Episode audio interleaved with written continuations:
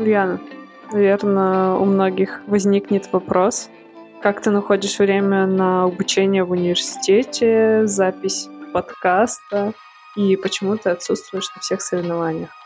Более того, я планирую отсутствовать на соревнованиях и в зимнем сезоне. Дело в том, что в этом сезоне я отвлекусь на серьезную миссию рождения ребенка идет обратный отсчет и ожидание, и все должно произойти в начале февраля.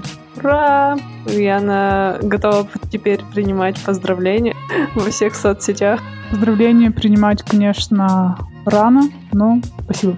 Так что эта зима будет интересной.